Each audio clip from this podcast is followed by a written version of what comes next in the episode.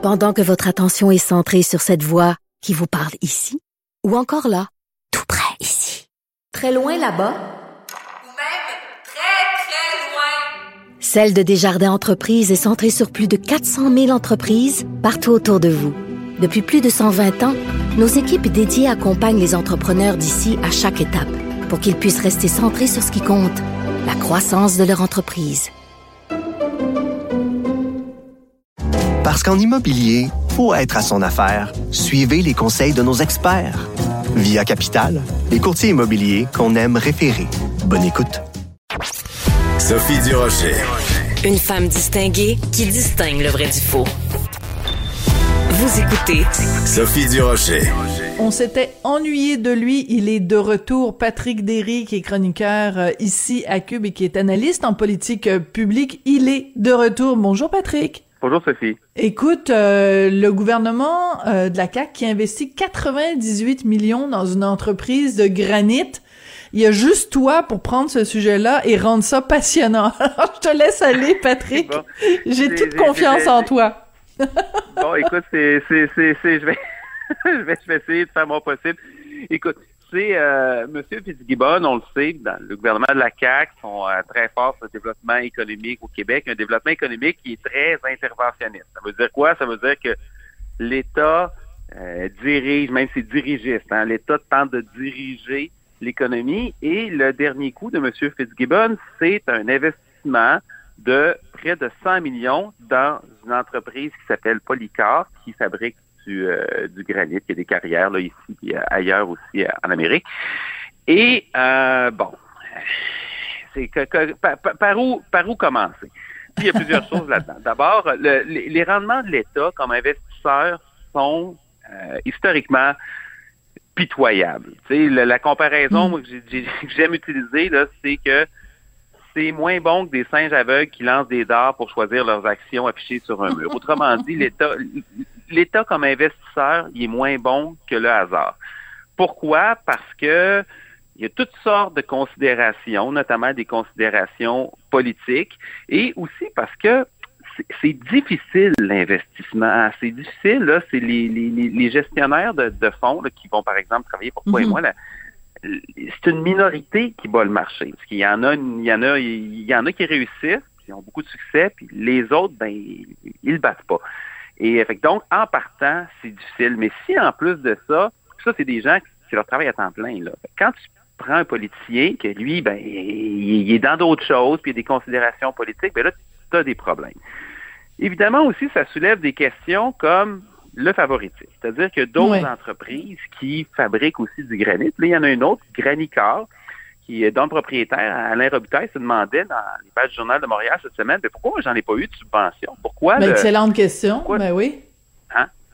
Eh, J'ai dit excellente euh, question parce que ce oui. qu'on veut éviter, c'est le copinage. Parce que euh, pourquoi pourquoi cette entreprise-là plutôt qu'une autre S'il y a des liens de près ou de loin avec des petits amis au pouvoir, ben c'est là qu'on se met à capoter. Excuse mon expression. Là. Ben oui, parce que ce qui arrive, c'est que c'est très difficile de choisir quelle entreprise qui a un bon plan d'affaires, quelle entreprise qui va réussir, quel nouveau procédé. C'est sûr que des entreprises, à un moment donné, ils ont grossi, ils ont eu un certain succès, mais il y a des, des nouvelles entreprises qui peuvent arriver, après ça, par en dessous, qui, eux, développent des nouveaux procédés, puis c'est ça qui va être bon plus tard. Mais si tu favorises ceux qui sont en place, par exemple, bon, évidemment, il y a la question du favoritisme, mais tu peux, tu peux empêcher l'innovation. Là, ça soulève des questions de transparence aussi parce que on ne sait pas trop sur quelle base M. Fitzgibbon a choisi cette entreprise-là, mais là, il s'est fait poser des questions sur ses liens avec euh, le, le propriétaire de l'entreprise. Puis il dit il a reçu un coup de fil, il a parlé 45 secondes il y a trois ou quatre mois. Fait que, Donc on est obligé de le croire sur parole. c'est, mais c'est- ça fait bizarre quand, quand, quand même un peu. Et depuis le début de la pandémie, il y a eu beaucoup de subventions qui ont été euh, accordées aux entreprises. Il y en a, c'est dans des programmes qui étaient, euh, je dirais, relativement transparents, avec des critères qui étaient objectifs, notamment du côté, du côté fédéral, mais il y en a d'autres qui étaient plus discrétionnaires, c'est-à-dire là où euh, le gouvernement ciblait différentes entreprises pour décider de les aider. Et euh, ça a été relayé à plusieurs reprises dans les médias. Et les critères n'ont pas été dévoilés par euh, le ministère de M. Fitzgibbon. Fait qu'encore là, Hmm. on sait pas trop comme- co- co- comment c'est choisi, pourquoi c'est choisi. Et Et M. Fitzgibbon, lui, il vante, il vante de, de- de connaître tout le monde. Il a déjà dit ça, là. On, on peut pas me reprocher de euh, connaître des gens puis d'investir dans des entreprises où je connais des gens parce que je connais tout le monde. Là, je rappelle qu'il s'est fait taper sur les doigts par... Ah oui, à euh, plusieurs reprises. la- Oui, oui. ah, c'est un abonné. C'est un abonné. là. Je pense que ça fait quatre fois. Même la, la première fois, c'était gênant. Donc, même le premier ministre parti au pouvoir. Le parti de M. Fitzgibbon ont endossé la tape sur les doigts. Mais quand c'est devenu à répétition, par exemple, on l'a fait un, petit peu moins souvent. Et, ben, M. Fitzgibbon, il connaît effectivement beaucoup de gens. Mais le problème, c'est que ce qu'il connaît pas, il connaît pas. Et moi, j'ai déjà eu des, des- discussions avec des gens qui étaient impliqués dans d'autres projets, qui tentaient de faire valoir. Et là, ce qu'on dit à ce moment-là, c'est essayer de remonter jusqu'au ministère pour se faire entendre. C'est pas nécessairement facile. Et là, si justement le critère, c'est connaître un peu, puis c'est, tu sais, le, le ministre, on peut l'im- l'imaginer à côté d'un téléphone, puis dire, mais moi, je décroche, j'achète, je vends, et ainsi de suite ben, il va favoriser donc Mm. les entreprises qui réussissent à faire du lobbyisme, qui réussissent, ce qui est légal, là, mais qui réussissent à se rendre à eux. Fait qu'à place d'avoir euh, une économie où des solutions vont émerger selon les besoins des consommateurs, selon les transactions avec euh, les, les entreprises ici et ailleurs, les meilleurs modèles d'affaires, ben là, on se base sur des critères discrétionnaires. Puis, je veux juste rappeler que le Québec, c'est, à l'exception de la Saskatchewan à cause des subventions agri- agricoles, le Québec, c'est la province qui octroie le plus de subventions par Hmm. euh, Ça, c'est intéressant. OK? Ça, c'est intéressant.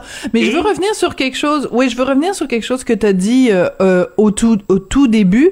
C'est que tu dis que euh, par les années passées, l'État est un mauvais investisseur. C'est-à-dire que euh, ses rendements sont, sont pas très bons, ils sont même pitoyables. Donc, en fait, la- ta chronique devrait s'arrêter là. C'est-à-dire que euh, quand toi et moi, on place l'argent dans nos REER, euh, ben si mettons si on a investi 1000 dollars, c'est parce qu'on veut que l'année prochaine il y ait 1100 ou 1200 dollars dans notre compte. Pourquoi le gouvernement agirait différemment? Parce que c'est notre argent qu'il investit. Donc, si ces rendements sont pas bons, soit qu'il se trouve des meilleurs conseillers financiers, qui fassent des meilleurs investissements, ou qu'il arrête d'investir. Je sais que ça peut peut-être avoir l'air simpliste, mais si c'est pour faire des mauvais investissements, pourquoi il continue à être aussi euh, aveugle? Ben là, c'est ça. Là, il y a d'autres arguments. Là, on parle, par exemple, des fois, de, on parle des sièges sociaux. On parle aussi de, de, de protéger nos entreprises, les garder ici. Mais c'est, euh, c'est pas un bon argument non plus, là, en soi. En tout cas, moi, je trouve que c'est un argument qui est faible. Mais même si on considérait que l'argument, il était, il était, il était valable, c'est-à-dire que, tu sais, des entreprises, ça part puis ça vient, là. Fait que c'est normal. Il y a un jeu, on accepte la concurrence. Nous, on a des entreprises, à un moment donné, qui, qui acquièrent des, acquis- des entreprises à l'étranger. Fait que des fois, c'est le contraire qui arrive aussi. Mais ça, ça donne que le Québec, du côté, euh, justement, des mouvements des sièges, des sièges sociaux des entreprises, c'est un prédateur. Le Québec acquiert plus d'entreprises qu'il ne vend d'entreprises. Ça, c'est des, ça, Hmm. ça a été démontré à quelques reprises. Là, puis je pense pas que la tendance a changé depuis un an. Donc, même de ce côté-là, c'est pas correct. Mais moi, je reviens aussi. Ultimement, le but, c'est ça, tu le dis, c'est de nous enrichir. Mais on a une économie qui subventionne le plus au pays, mais c'est où que le revenu par habitant est le plus bas ou l'avant-dernier plus bas au pays? C'est au Québec aussi. Fait que ça, c'est l'autre chose. C'est-à-dire qu'on a des politiques économiques qui se distinguent euh, par un interventionniste qui est très, très, très fort, mais de l'autre côté, on n'en on en récolte pas les fruits parce que le revenu disponible par habitant, euh, on, est, on, on fait une course en gros avec l'île du Prince-Édouard pour le dernier rang. Là. Des fois, c'est l'île du Prince-Édouard qui est en arrière, des fois, c'est nous autres, le Nouveau-Brunswick qui est pas loin. Et ça, malgré des positions très avantageuses du Québec. Fait que, tu sais, quand tu regardes ça dans l'ensemble, là, ça fonctionne pas très bien. Ceci dit, moi, je suis pour aider les entreprises, mais faut le faire d'une autre façon. Il faut le faire de façon à ce que ce soit euh, avantageux, pas juste pour l'entreprise elle-même, mais pour l'ensemble des Québécois. C'est toujours ça qui devrait euh, être euh, le principe euh, qui nous guide. Écoute, euh, Patrick, si tu permets, on va passer à ton, ton deuxième sujet qui est euh, assez intéressant. Après le panier bleu et les espaces bleus, le sport bleu, donc ce fameux rapport du gouvernement qui dit, euh, ben il faut, il faut sauver le soldat hockey, appelons-le comme ça. Euh, Ouais. Très critiqué, Bon. très critiqué ce rapport-là, puis le le le- l'idée qu'il faut qu'il y ait plus de, de jeunes Québécois qui jouent au hockey, au lieu de dire euh, ben finalement il faut qu'il y ait plus de jeunes Québécois qui fassent du sport de façon générale.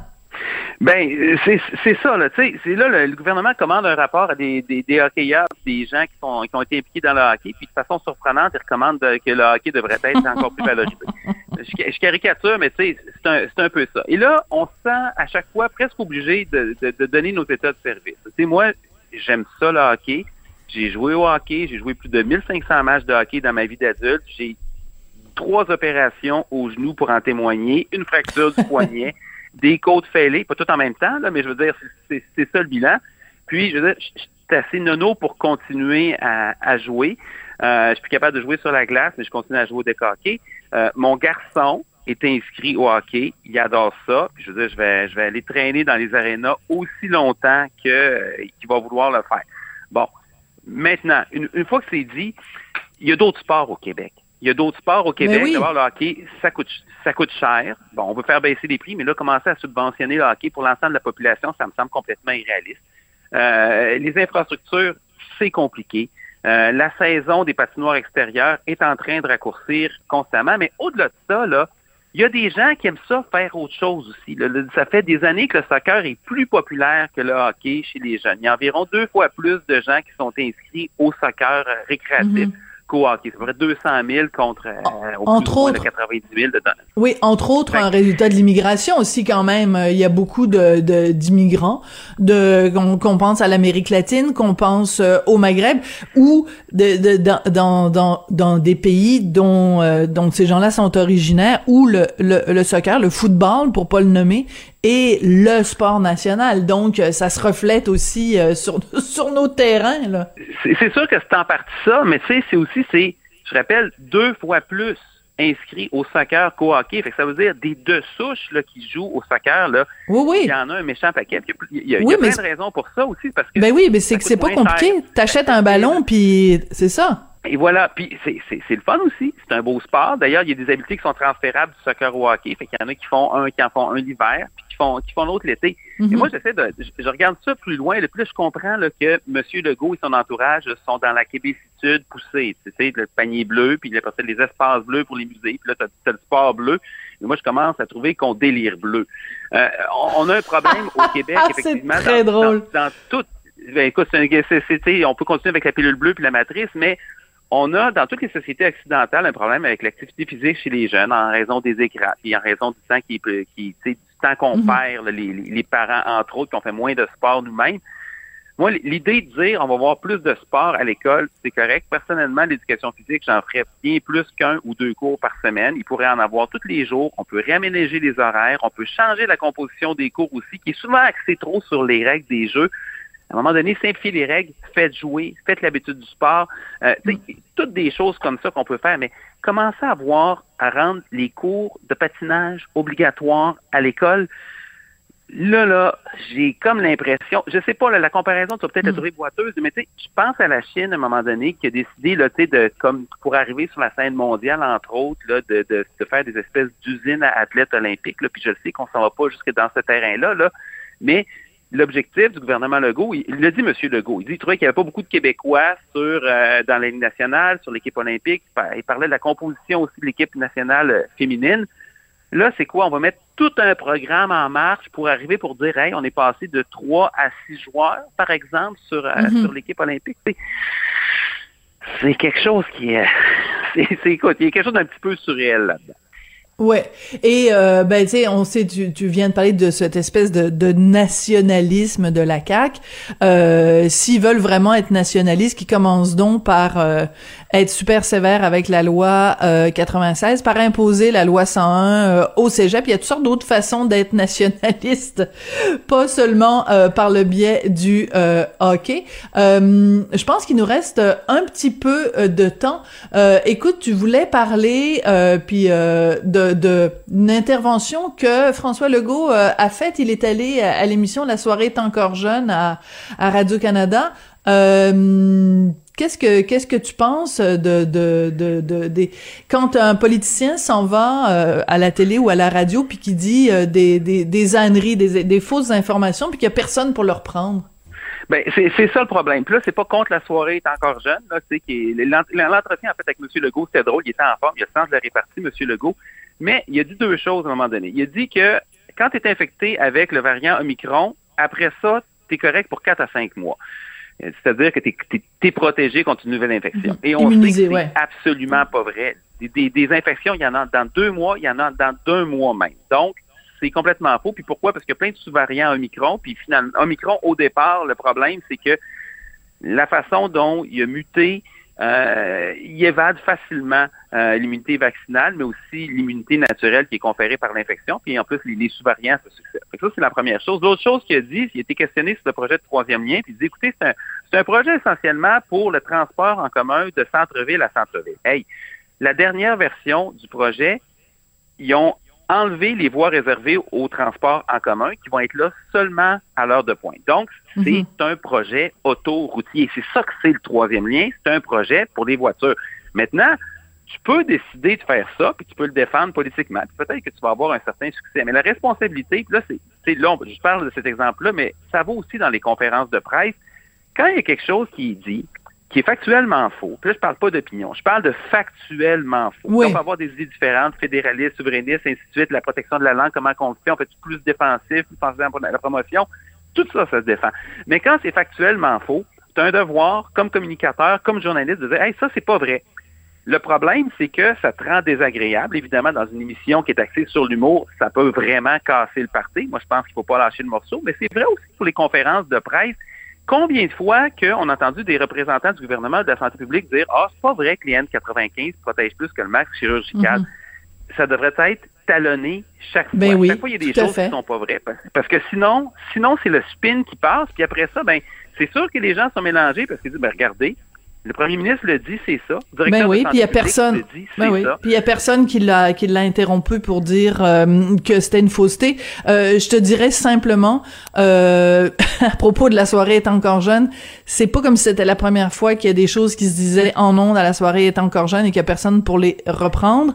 Euh, on me chuchote à l'oreille, je sais pas si c'est vrai, que ces euh, animateurs-là ont passé des années à casser du sucre sur mon dos, sur le dos de Richard, sur le dos de Mathieu Bocoté, de la, de, la pire des façons, semaine après semaine après semaine après semaine, quelque chose qui ressemblait peut-être à de l'acharnement. Alors tu me permettras de euh, conclure euh, cette chronique en disant que c'est pas la première fois à la soirée est encore jeune qu'on disait des niaiseries.